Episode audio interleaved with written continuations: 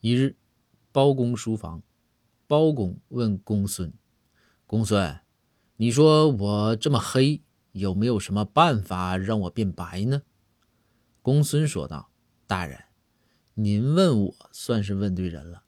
属下是前知五百年，后知五百载呀。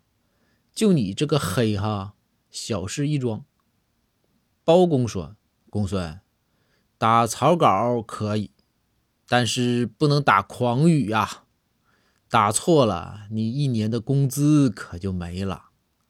公孙说：“大人，那要是打对了呢？”包公说：“打对了，我就请旨皇上，让你工资翻番。”公孙说：“那行，大人，您听好了啊，变白的秘诀就是一个字：吃。从今天开始啊，正餐饭量加倍。”临时不间断，包公怒道：“公孙，开玩笑了啊！我都胖成啥样了，你让我这么吃，没两天我不都成球了？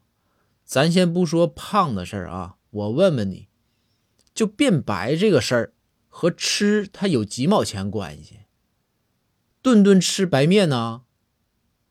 公孙笑道：“就说，哎，大人。”此言差矣，我这都是科学啊！